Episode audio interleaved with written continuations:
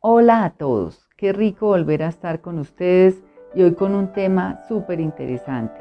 ¿Sabe usted qué es el cortisol y por qué es llamado la hormona del envejecimiento?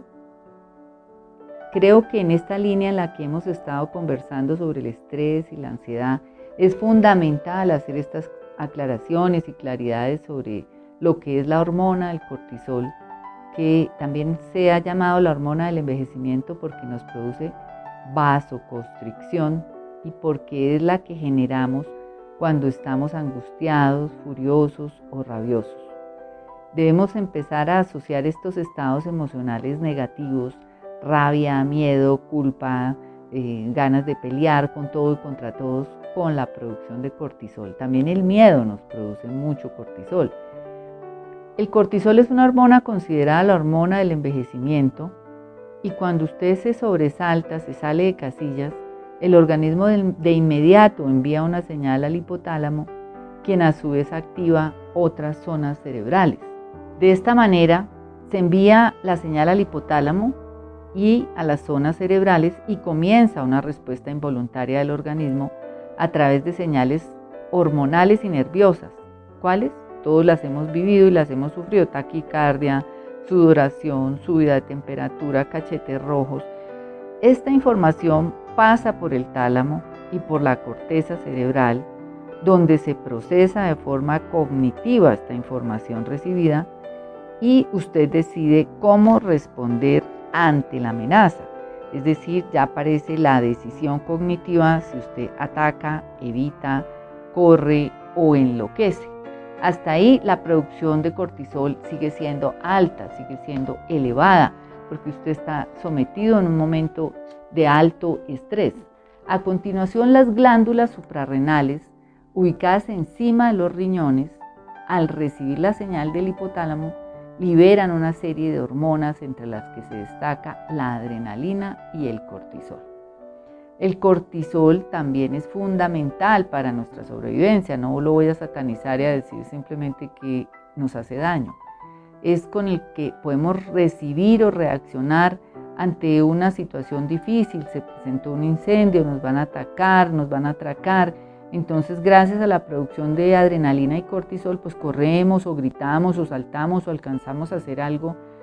Pero vaya y venga cuando es una situación trivial una situación no frecuente, pero cuando nosotros de manera habitual la convertimos en una situación frecuente, sí estamos dañándonos y dañando el organismo por el exceso de cortisol. También es importante saber que después de que se logra calmar a la persona y controlar la situación estresante, el organismo no logra quedar en las mismas condiciones fisiológicas y mentales en las que estaba antes de que sonara la alarma, es decir, volver a tener el, el, cuerpo, el equilibrio que teníamos en la mente y en el organismo no va a ser rápido. Tenemos que entender por lo mismo que el cortisol se queda un buen rato haciendo daño. Ese pico de cortisol tardará varias horas, horas en desaparecer del todo y regresar usted a su nivel normal por lo cual no es negocio exaltarnos, salirnos de casillas, porque el daño va a perdurar quizás el día entero. ¿Cuál es la función del cortisol? El cortisol afecta de manera profunda múltiples sistemas del organismo. Con el cortisol elevado nos preparamos para salir corriendo. La sangre viaja de los intestinos a los músculos para potenciar la acción evasiva o defensiva. Por eso es que perdemos el apetito en los momentos de angustia, de rabia. En ese momento no es que queramos comer. Los sentidos se activan.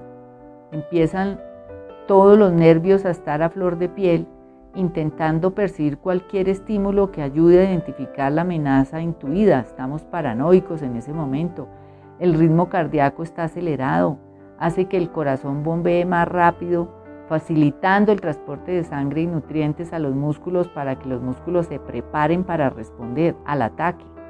El cortisol inhibe la secreción de insulina, entonces hasta ahí estamos viendo cómo afecta a los intestinos, prepara los músculos y ahora miren este nuevo dato, inhibe la secreción de insulina provocando la liberación de glucosa y proteínas a la sangre.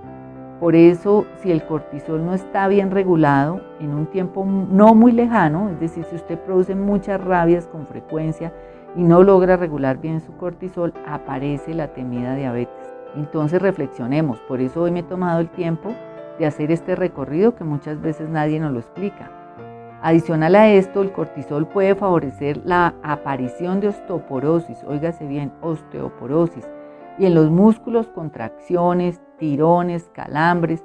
Entonces es como decir, oiga, yo en la vida fui muy rabioso, muy peleón y además de todo estoy finalizando mis días con problemas en los huesos, problemas en los músculos y no solamente allí, sino que también afecta profundamente el sistema inmunológico, es decir, que quedamos proclives a múltiples infecciones y a nivel endocrinológico altera varios sistemas como el sistema reproductivo, el sistema de crecimiento, inhibiendo el crecimiento, y el sistema tiroideo. Aparecen problemas de hipotiroidismo u otras enfermedades relacionadas con la tiroides, también a razón de la producción excesiva de cortisol por los momentos frecuentes de estrés, de ansiedad, de angustia, de rabia, de peleas. ¿Qué pasa también adicional a todos estos problemas si seguimos en esa producción loca de cortisol?